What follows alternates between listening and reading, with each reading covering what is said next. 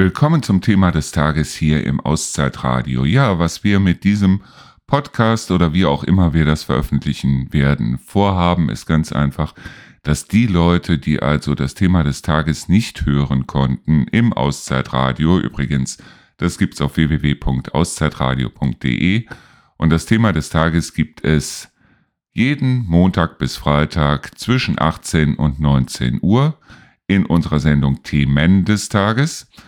Und diejenigen, die es nicht hören konnten, die können es sich hier dann nochmal anhören. Natürlich ohne die entsprechende Musik, ist klar, weil dafür bezahle ich nicht auch noch GEMA. Und ja, dann kann ich das Ganze nämlich auf unsere Seite bringen, dann können sich die Leute das nochmal anhören und für diejenigen, die es interessiert, werden wir das Ganze dann als Podcast veröffentlichen. Ich bin mal sehr gespannt, was daraus wird. Auf jeden Fall viel Spaß dabei.